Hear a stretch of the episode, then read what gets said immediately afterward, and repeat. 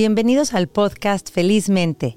Soy Andrea Nales y en el episodio de hoy tengo una invitada muy especial, Estivalitz Laresgoiti. Bienvenida, Esti. Estivalitz es médica cirujana, tiene una maestría en ciencias en inmunología, tiene maestría en neurociencia, maestría en ciencias de la salud y un doctorado en psicología de la salud. Es profesora de inmunología básica desde el año 2000 en la Universidad Anáhuac, en México, la Universidad Panamericana y actualmente el TEC de Monterrey. También es profesora de bioestadística en el doctorado de ciencias en la UNAM, Tecnológico de Monterrey y es miembro de la Asociación de Centro Médico, ABC. Y atiende a pacientes con estrés crónico. Así que ya se imaginarán por qué está aquí, por qué le invité a participar en este podcast. Bienvenida, Esti. Gracias por estar aquí. Ay, muchas gracias por invitarme. Feliz de, de, estar contigo en este espacio que creo que es muy valioso para todos los pacientes en estrés. Entonces, lo que quieras, tú dime. Sí, exactamente. Es muy valioso y yo creo que a toda la gente que nos está viendo y escuchando le va a servir mucho el escuchar de una experta que eres cómo, el, porque muchas veces oímos, sí, el estrés y, este, y sabemos que no, no podemos parar de, las cosas que nos suceden en la vida. Va a haber pérdidas, van a haber cambios, van a haber eh, situaciones difíciles. Entonces, no es algo que podamos controlar, lo externo que nos suceda. Y quiero oír eh, en tu experiencia cómo defines este estrés, cómo defines el estrés crónico y qué puede hacer la gente para empoderarse y decir, ok, sí va a existir todo esto, pero hay algo que yo puedo hacer al respecto. Ay, pues tocaste muchos puntos importantísimos. Lo primero que es valiosísimo, y bien lo dijiste, es eh, no hay nadie que viva sin estrés. Eso no existe. Entonces, creo que tenemos que quitarnos la idea de, es que yo siempre estoy estresada y él no.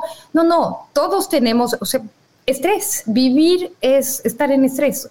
En inglés decimos to be without stress is to be dead. O sea, en realidad las únicas personas que no tienen estrés están muertas. Entonces, en realidad eh, lo que tenemos que hacer es aprender a manejar el estrés. Eh, y ahí eh, tenemos que hablar también en que no todo el estrés es, igual. En, en el área de estrés hablamos de estrés agudo y hablamos de estrés crónico. Okay. O sea, el, el estrés lo podemos dividir en cuanto a tiempo, en estrés agudo y crónico, y también lo podemos dividir en cuanto a lo que hace en nuestro cuerpo. Y lo dividimos, por ejemplo, hay un estrés que le llamamos eustrés, que es el estrés lindo. Eh, el eustrés es cuando nos nace uno, un bebé nuestro. Eso todas las mamás lo saben. Y estás estresada, pero es una felicidad. ¿Sí me explico? Eso es el eustrés. Ajá. Y se aplicaría también este, igual, corrígeme si me equivoco, ¿eh? También he escuchado que cuando alguien se va a casar, es un, o sea, se cataloga como un momento estresante. ¿Sería este mismo que, que, del que hablas? Okay. Sí, claro. Si es emocionante, sí. Okay. Si te vas a casar, pues a la fuerza, pues, pues no. sí, no, exacto, ese es el otro. Ok, sí. okay. Entonces, el estrés bueno es, es cuando los niños llegan, los Reyes Magos, por ejemplo, o el Santa Claus, que están así de, ay, a ver, eso es estrés. Cuando te dicen que te aceptaron en la universidad y estás de, ah, gritando, eso es precioso.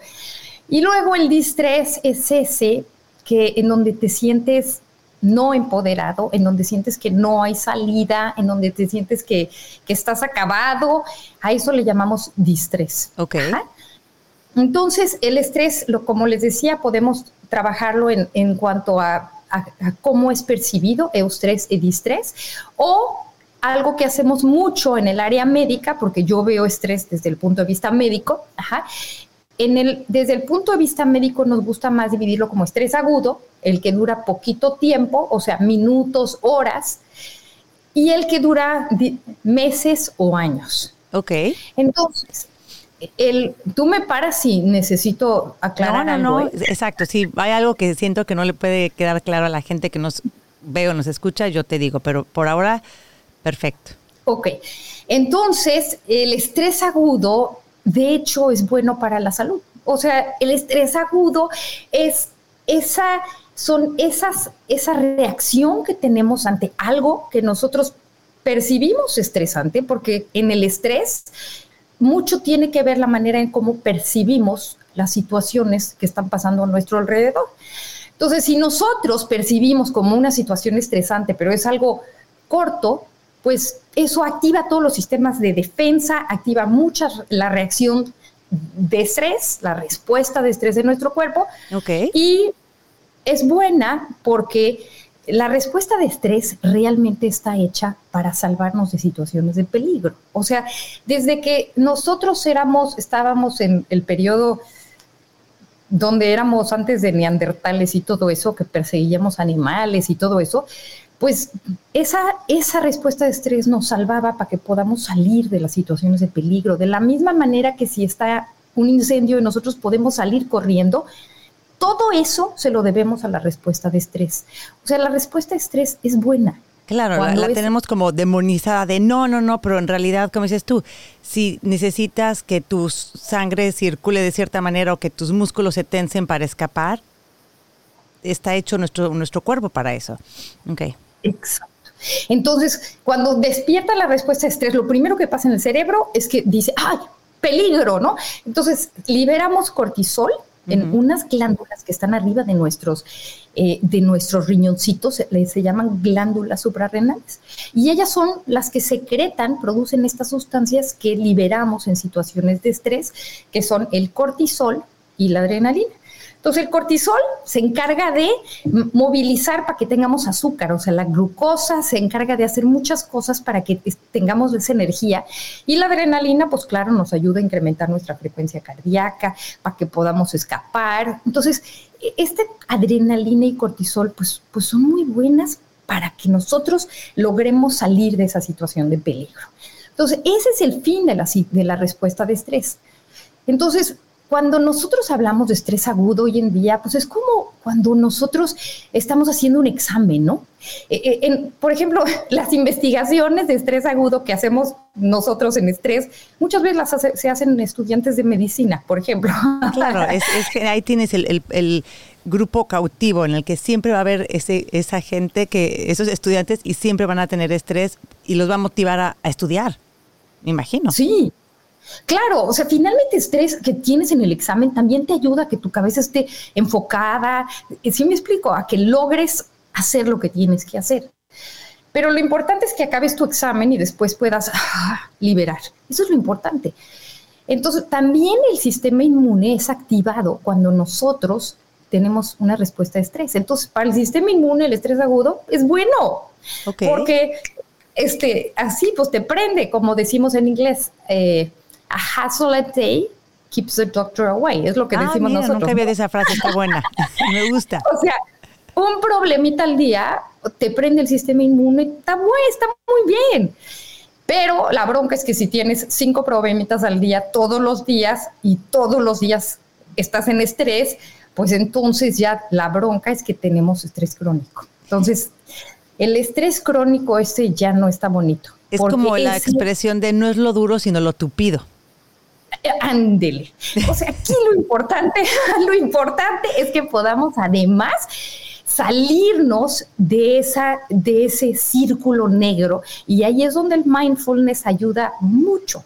Hay muchas cosas que podemos hacer en manejo de estrés, pero el mindfulness les ayuda como enfocar otra vez de vuelta en lo importante. O sea, eh, eh, bueno, tú, eso no voy a hablar, no me toca hablar de mindfulness hoy, tú eres la que hablas de eso, pero lo que quiero eh, decirte es que el estrés crónico, cuando nosotros tenemos estrés crónico, empezamos a tener muchos cambios en, eh, en los sistemas de regulación de nuestro cuerpo. Y eso va a ir poco a poco mermando la salud.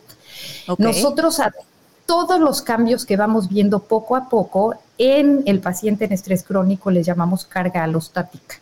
O sea, nosotros podemos ir midiendo cambios en niveles de cortisol, en, en, de hidroepiandrosterona, eh, podemos ir viendo cambios de que, el paciente ya no duerme. O sea, hay muchas cosas que podemos ir viendo eh, para ver qué tanto el estrés está afectando a largo plazo la salud. Entonces, la una pregunta aquí, este, una pregunta. Este estudio para ustedes, para los pacientes, es lo ven como reporte del paciente de pues no estoy durmiendo bien o me siento totalmente abrumado y también en marcadores, eh, no sé, biológicos o cosas que ustedes analicen en los dos aspectos? Sí, por supuesto. Cuando nosotros recibimos un paciente en estrés crónico, parte de la historia clínica, o sea, todo lo que les preguntamos es, ¿duermes bien?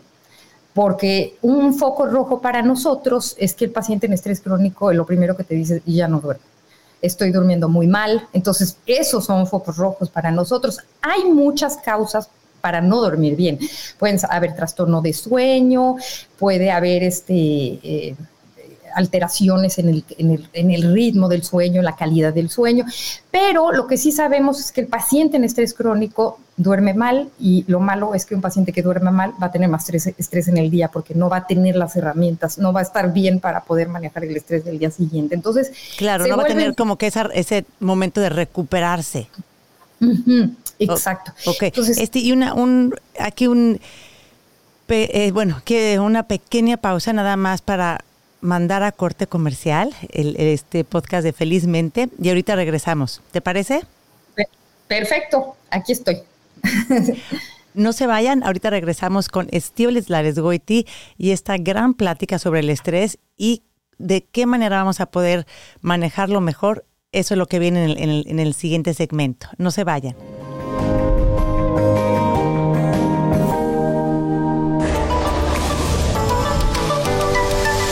Hola, aquí en Uno Productions estamos creando contenido de gran valor para la comunidad latina. Soy Jorge Cano y te invito a mi podcast Ideas Valiosas, donde trataremos todo lo que puedes hacer para prevenir cualquier tipo de malestares, porque enfermedad solo hay una, y esa se llama ignorancia. No más, los latinos no seremos parte de las alarmantes estadísticas que se suman a la prematura muerte de miles de latinos. Inicia el año correctamente y búscanos en tu plataforma preferida. Ideas valiosas con Jorge Cano.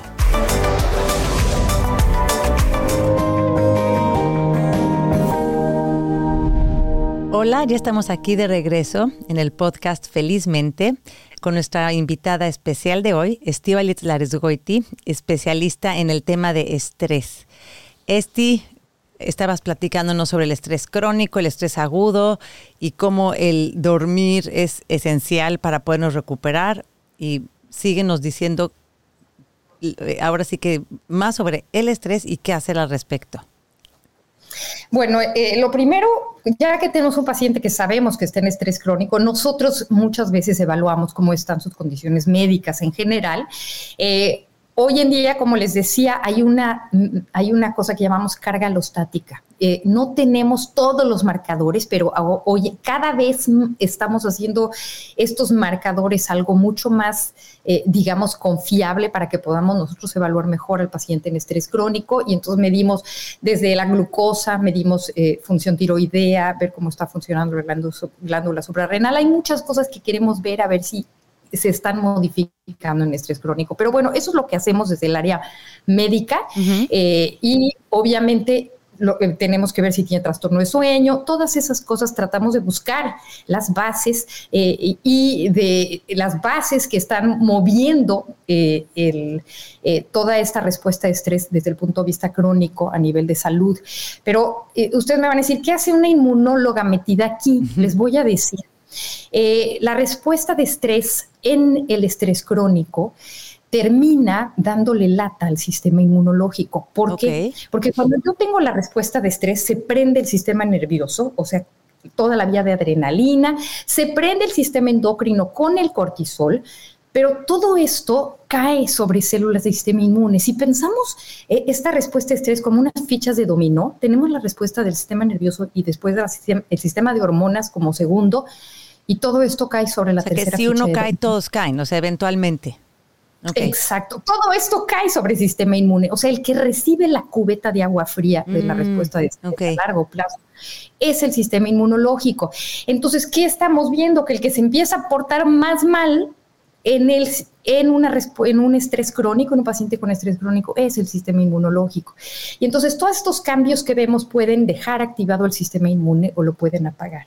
Entonces en estrés crónico es muy común ver pacientes que tienen infecciones recurrentes, todos estos pacientes que están enfermando de gripa y gripa, diarreas y todo el tiempo están enfermos, que dicen, ¿qué te pasa?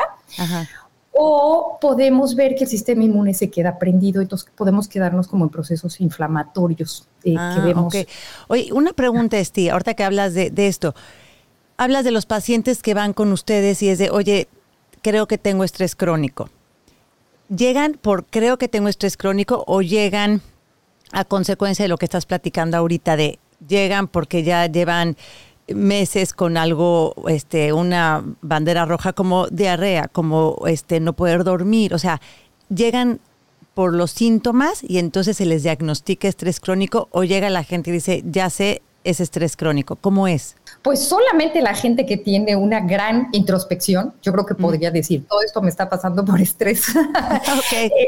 Eh, la verdad es que la mayoría de las veces, o sea, pasa que llegas y es que tengo infección y tengo infección y tengo urticaria y tengo esto. Entonces muchas veces hasta el mismo dermatólogo, por ejemplo, me lo manda de Estivalis, tengo un paciente en estrés crónico, o sea, ya le busqué todo, hay que entrarle. Sí. Ok, sí, ese es como el, sistema, lo que, bueno, igual y estoy usando mal el término, pero esa parte de la inflamación en donde ya, o sea, no hay una razón específica de, ah, cómo te rompiste el brazo, ah, cómo tienes esto, tienes una pena en el riñón. No, aquí es es una inflamación, no sabemos bien por qué, y, es la respuesta va a ser el estrés. Sí, o al revés, que, el sistema inmune no está trabajando bien, entonces son los pacientes que llegan y te dicen, es que estoy enferma todo el día, tengo mocos este día, mañana diarrea, y todo el día me estoy enfermando. Y entonces cuando vemos que estas infecciones se deben a que está en una situación de estrés crónico muy importante, ¿no? Ok. Entonces... Y tiene esta carga alostática alta. Exactamente. Entonces, lo que tenemos que hacer es tomar el control de nuestro estrés antes de que el estrés tome el control de nuestra salud. O sea, esa frase me encantó. Toma el control del estrés antes de que el estrés tome el control de tu salud. Sí. o sea que hoy, hoy en día sí es muy importante abordar el tema de estrés y nunca vamos a estar sin estrés. Lo que tenemos que aprender a hacer es a manejarlo mejor. Entonces, eh, nosotros que estamos, yo que trabajo con pacientes con estrés crónico, lo que quiero hacer es, es decirles, a ver, no, yo sé que no vas a dejar este problema que tienes de salud de tu familia, no va a desaparecer esto, pero ¿qué sí podemos hacer? Corregir todas esas cosas que son potencialmente arreglables, ¿sí me explico? Sí, sí, sí. Y dejar de preocuparnos tanto por lo que no podemos controlar. Entonces, eh, eh, mucho como cuando vas a las pláticas de alcohólicos anónimos que dicen esto puedo arreglarlo y esto no, y voy a arreglar lo que sí puedo, pues en manejo de estrés, en manejo del paciente con estrés crónico hacemos eso también. Y sobre todo lo que queremos es enseñarle al paciente a que no viva en estrés crónico, o sea, que se permita tener estrés, pero que logre apagar apagar su respuesta de estrés. Y ahí es donde entra el mindfulness y ahí es donde entra el yoga y es donde entran todas estas cosas importantísimas. Entonces, lo que buscamos con el paciente en estrés crónico es que apague su respuesta de estrés, que aprenda, que logre hacerlo. Ok. una, una eh, pregunta aquí, Esti. En alguna vez leí o escuché que, pon tú, los perros, cuando van a eh, están como en, eh, sienten que hay algo de peligro, se les, a, muchos se les para como el pelo aquí en el lomo y están como listos para atacar y cuando acaba esa situación se sacuden y regresan a ese nivel de balance. Y que nosotros como humano, como que llegamos, nos preparamos para todo, pero ni nos sacudimos ni regresamos al balance. ¿Es eso algo que se podría hacer en el día a día? O sea, como que en la noche llegara de, ok, es la hora de, sacudirme todo esto del día. ¿Se puede? Sí, eso es lo que queremos. De hecho, el estrés, por ejemplo, yo a mí me gusta usar con mis pacientes un semáforo. Y entonces les pongo el semáforo, eh, la vía, el verde es la vía del zen, del equilibrio, de la tranquilidad, en relajación. Nosotros desde el punto de vista eh, médico decimos que es la vía eh, del sistema nervioso parasimpático, porque es el de relaja, digiere, tranquilo. Eso es el verde. El amarillo es el estrés agudo que estamos nosotros prendiendo. Entonces, y el rojo es el estrés crónico. Entonces, los pacientes que estén en estrés crónico están en rojo. Lo que queremos es que ellos aprendan a estar fluctuando entre el verde y el amarillo. ok, lo sano sería, bueno, y lo esperado, porque pues todos quisiéramos estar todo el día en el verde, pero, pero lo, entonces lo sano es verde y amarillo. Exacto. Eh, lo que queremos es que el paciente aprenda a estar, lo, que tú dijiste perfecto, a estar erizado con el pelo parado, a después ser un osito koala abrazando un arbolito. ¿Sí me explico? Entonces, eso es lo que queremos enseñarle a los pacientes, que no se pueden quedar en, en el rojo del semáforo, que tienen que aprender que van a estar en estrés agudo, y van a tener que aprender a pagar esa respuesta de estrés y para eso les enseñamos muchas técnicas, ¿verdad? Y entre ellas está el mindfulness. Es, de hecho, es una de las súper importantes que me ayuda a pagar esa respuesta de estrés. Entonces, que tiene su foco amarillo y que se va a pasar al verde. En el verde no estamos todo el tiempo, o sea, nadie está relajado todo el tiempo, pero el chiste es que aprendan a estar bailando. Es un baile entre, entre, entre tranquilo y estresado, tranquilo, estresado, pero, pero hay, gente que, hay gente que vive enganchado del, del cable eléctrico. ¿Sí me explico? sí, sí, sí. Sí, y ahorita que dices de, de, lo que tú les recomiendas a tus pacientes, me llama la atención y, y, me encanta que la gente escuche que inicialmente mindfulness, por lo menos como yo crecí y seguramente en tu caso muy similar, era de cómo alguien medita, ah, ese ya, sabes que ese, ay, qué tal el loco ese ahí anda meditando, sí como no. Y que hoy en día mindfulness o atención plena y estas técnicas están en los hospitales y los doctores y los eh, ahora sí que todo el, equipo médico está a favor de estas prácticas porque han visto el gran beneficio y no es algo como de, bueno, mira, yo te doy la pastilla, pero esas fumadas no sirven. No, o sea, es algo que, que va de la mano, o sea, es tanto el tratamiento médico como, pues, ayúdate tú con esta parte que tú puedes hacer solito o solita. Sí. Claro, bueno, este, el manejo de estrés nunca debe sustituir a un tratamiento psiquiátrico si es necesario. O sea, pues si el paciente tiene ansiedad, este, crisis de ansiedad, pues hay que dar medicamento muchas veces. Si el paciente tiene una patología psiquiátrica, obviamente. Entonces, estamos diciendo, eh, cuando tenemos una patología psiquiátrica, se tiene que abordar con tratamiento médico, pero pues la mayoría de nosotros no tenemos patología psiquiátrica, ¿sí me explicó? O sea, o estamos, o estamos en tratamiento de ansiedad, pero esto nos ayuda siempre también. Pero eh, muchos pacientes que tienen, por ejemplo, ansiedad, depresión, también tienen estrés. Eh, ¿Por qué? Porque vamos a ver que el estrés está asociado a otras emociones y una de ellas es miedo, otra de ellas es enojo, depresión, ansiedad. Entonces, estas emociones, estos estados emocionales se pueden asociar a estrés. Es decir, un paciente que está en ansiedad está en estrés. Un paciente que está deprimido está en estrés. Un paciente que está enojado está en estrés. Entonces, todas las personas que se la viven gritando todo el día tienen respuesta de estrés prendida. O sea, están en el semáforo rojo. Eh, pues eh, digamos, el semáforo rojo es el estrés crónico, pero por lo menos están en respuesta de estrés. Y digo, si se la viven enojados eternamente, claro que están en el... Muchos pacientes que tienen este enojo crónico, pues están ahí, en, el foco rojo. Entonces, queremos enseñarles, lo primero es decirles, oye, estás en el semáforo, en el rojo. O sea, tenemos que quitarte de aquí y tenemos que enseñarte a fluctuar entre el verde y el amarillo, ¿no? Entonces, este, pues es, es eso y además, entonces, pues ahí es donde entra eh, el paciente, le tenemos que enseñar a cambiar su comportamiento de salud. Hay muchísimas cosas que hacen que el paciente esté en estrés crónico, muchas. Una de ellas son... No, te iba a preguntar, hay una, mencionaste que hay muchas cosas que hacen que el paciente esté en estrés crónico. Lo que tú quieres enseñarles es cómo eh, salirte de estas situaciones o cómo reconocer que no puedes, o sea, cómo es el paso de, ok, ya sabemos que estás en estrés crónico, esto es lo que puedes hacer, o ¿qué señales puede ver la gente que tal vez nos está escuchando que no, que está, que le está resonando, pero no, no ha ido con un doctor que, que sepa exacto que tiene esto? Pero es, ¿qué pasa de, de, de una vez que dices, ok, estas son señales de que puedes estar en estrés crónico y este es el siguiente paso de lo que puedes hacer? Y si te parece bien, antes de contestarme, podemos ir a un corte y en cuanto regresemos, ¿nos platicas? Sí, perfecto. Ok, perfecto. Bueno, pues no se vayan. Estamos aquí en Felizmente con Estíbaliz Lares Goiti oyendo una gran plática informativa que no te quieres perder. Ahorita regresamos.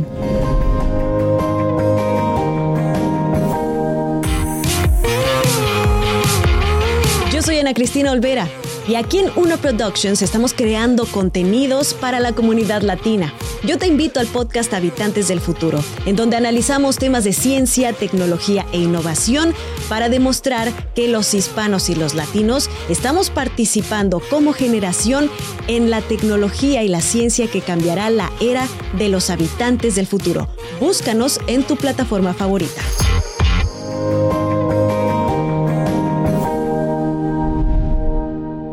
Bienvenidos de regreso. Y aquí estoy con Estíbaliz Lares Goiti y nos va a, estamos en la pregunta de, ¿cómo le dirías a esta gente que nos está viendo, nos está escuchando y dice, ok, no he ido al doctor a, que, a preguntar eso, pero me resuenan muchos de los, este, las banderas rojas que, hace que da el cuerpo y quiero saber qué hacer para no llegar a ese estado de semáforo rojo, de estrés crónico. Esti, ¿nos puedes seguir este, platicando todo esto que sabes? Sí, el paciente en estrés crónico muchas veces pues enferma y entonces empieza a preocupar y dice algo me está pasando. Entonces por eso van al doctor. Pero hay otros que dicen, sí, me la paso estresada todo el día. Se los dicen los parientes. Entonces eh, lo, lo, primero es identificar si estás en estrés crónico y si eso ya está afectando la salud, ¿no? Eh, casi siempre son los parientes los que brincan, ¿no? Ya no podemos, ya no está durmiendo, todo el día le grita a todo el mundo, este, se me está enfermando mucho. Entonces, esos son los focos rojos que nosotros buscamos. Los pacientes buscan ayuda finalmente, pero ya hablando de lo que hacemos, hay muchas cosas que hay que hacer y una de las cosas más importantes en el estrés crónico para el manejo de estos pacientes es cambiar el comportamiento de salud. Entonces, muchos pacientes tienen errores en en las cosas que hacen del día a día. Muchos no saben manejar bien su tiempo, por ejemplo. Esa es una, esa es una cosa importantísima disparadora de estrés. Muchos pacientes no saben manejar su dinero, eso es todavía más común y más difícil hoy en día de, de controlar porque tenemos muchos, muchos factores que pueden estar modificados. O sea, podemos tratar de manejar bien el dinero, pero si se nos enferma un hijo y si tenemos un accidente, pues eso es un problema, ¿no? Y eso claro. no podemos pero el manejo de estrés de manera integral, lo que tenemos que ver es si el paciente este, tiene, está haciendo suficiente ejercicio. Muchísimas personas en estrés crónico no hacen nada de ejercicio, ¿no? Entonces, lo primero que hay que hacer es ponerlos a hacer un ejercicio que se acorde a su salud, ¿verdad? Pues no vamos a poner un paciente con alteraciones de corazón a correr dos kilómetros, pero tenemos que iniciarlos porque el ejercicio me libera endorfinas y son preciosas para el manejo de estrés y para el sistema inmune. Entonces, todo eso está muy bien. Tenemos que ver qué está pasando con su alimentación. La alimentación es un problemón. Tenemos muchos pacientes en estrés crónico toman tazas y tazas y tazas de café por mm. trabajo, porque es lo que los mantiene, porque dicen que el café es maravilloso. El café es buenísimo, pero si estás en estrés crónico, no, no. O sea, hay que controlar la cantidad de café que se toma, ¿no? Entonces, hay muchas cosas que tenemos que ver si la alimentación está jugando un papel también en, en estos pacientes. Hay pacientes que no tienen redes de apoyo social. ¿Sí me explicó? Claro, ese sentimiento de soledad. Entonces, eh, tenemos que enseñarles a los pacientes quiénes son sus redes de apoyo, que aprendan a usarlas. ¿Por qué? Porque el apoyo social es uno de los amortiguadores más importantes en estrés. Entonces, este, eh, podemos tener muchísimo estrés, pero cuando tenemos esa red de apoyo social, que son esos ángeles que sabemos que están por ahí, el, estrés se amortigua. O sea, es más Eso me encanta, qué increíble. Sí, y creo que, por ejemplo, todos tenemos amigas, ¿verdad? O familia que son nuestra red de apoyo social. Entonces, a los pacientes les enseñamos a buscar y armar sus redes de apoyo social. Eso es una de las cosas que hacemos. Y luego empezamos a ver qué es lo que está contribuyendo a disparar su estrés. Y muchas veces son, como les decía, mal manejo del dinero, mal manejo del tiempo, mal manejo de recursos en general, ¿no? Muchas veces puede ser... Eh, un recurso puede ser el eh, lo más importante, el dinero, pero también puede ser mal manejo de redes sociales, que se la, se la mm, viven en redes claro, sociales. en esta época sí, sí creo. Sí, entonces hay disparadores importantísimos. Luego, después, tenemos que ver qué es lo que está haciendo el paciente con sus relaciones. Muchos pacientes en estrés crónico no saben poner límites.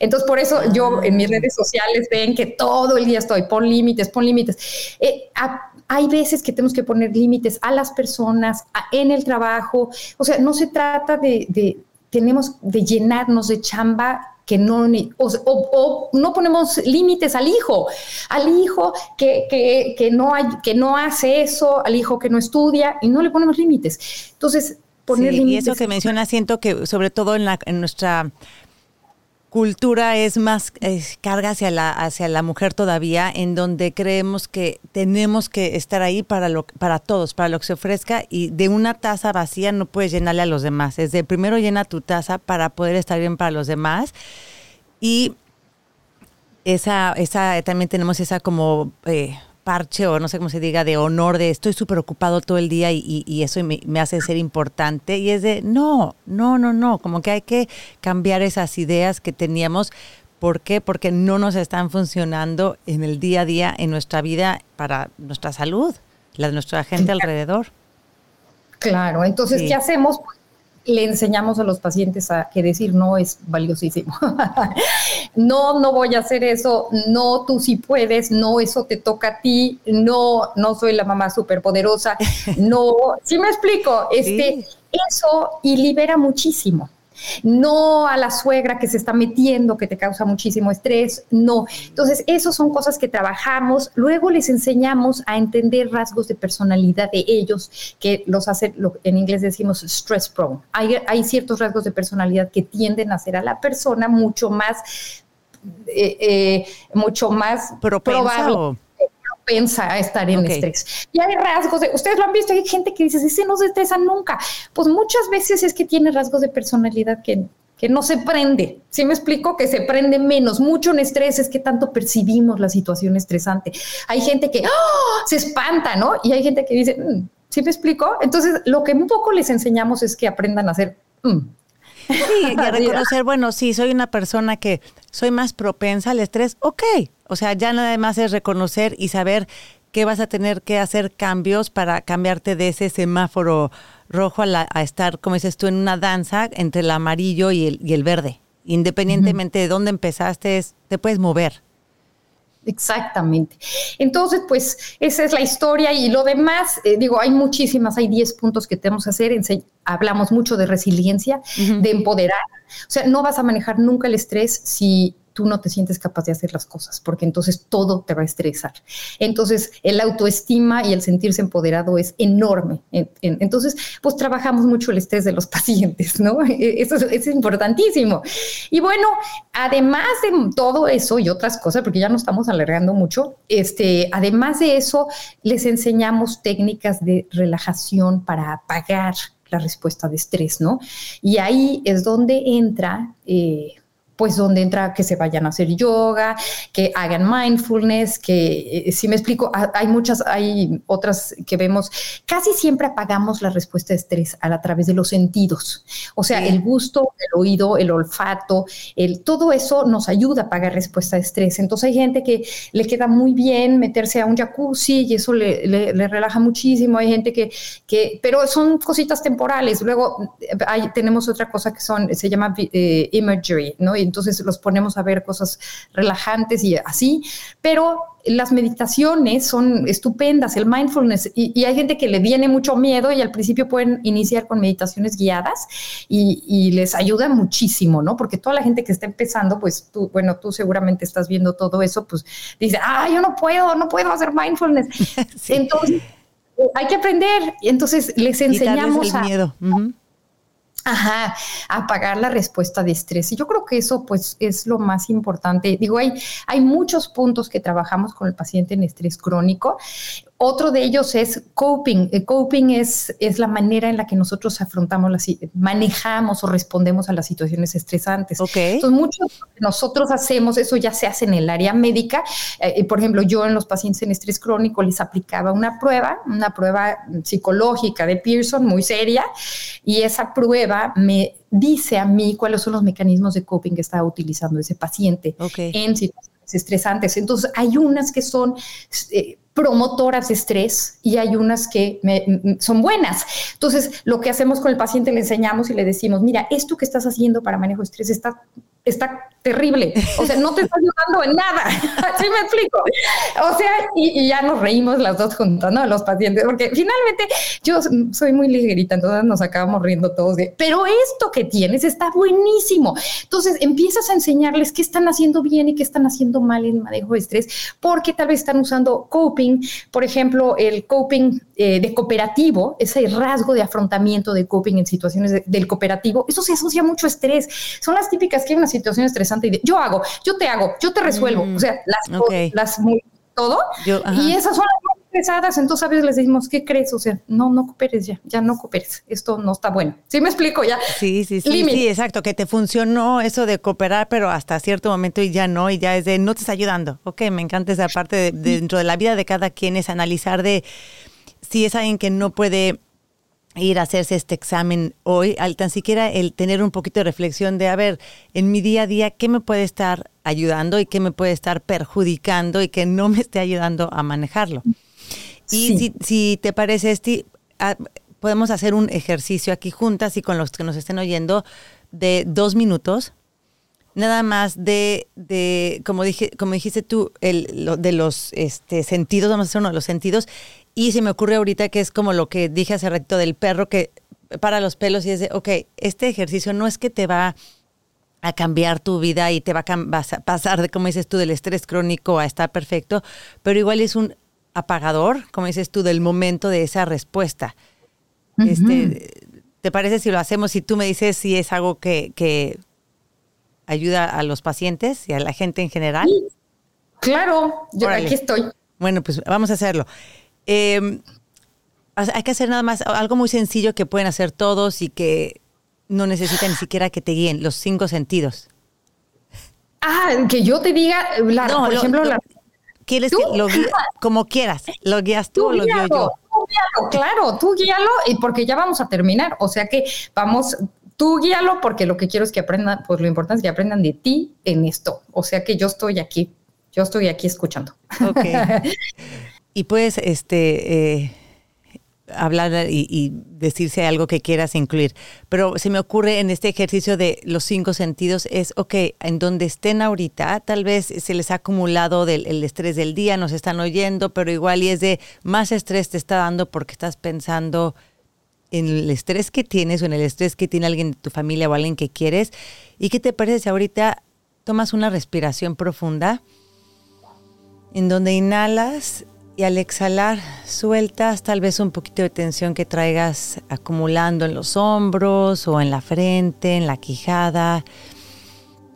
Y sientes el contacto de tus manos en donde estén. Yo los tengo en las piernas y puedo sentir la mano un poco más fría o puedes sentir la textura de tu de donde estén apoyadas. Y ahora a ver si puedes oler algo donde estés. Tal vez estás en tu casa y hay algo de comida o al aire libre y puedas oler algo. Y ahora la vista, gira a tu izquierda, gira a tu derecha y busca algo, no sé, algo verde. Y ahora el oído. Vamos a ver qué puedes escuchar a lo lejos qué sonidos vienen a lo lejos, que estén cerca en donde estás tú. Y vamos a notar que nuestra mente tiende a juzgar tal vez el sonido de, ah, no me gusta, me gusta. Simplemente ábrete a los sonidos. Y por último, tal vez estás comiendo algo. Ese el gusto, hay algún sabor que tengas.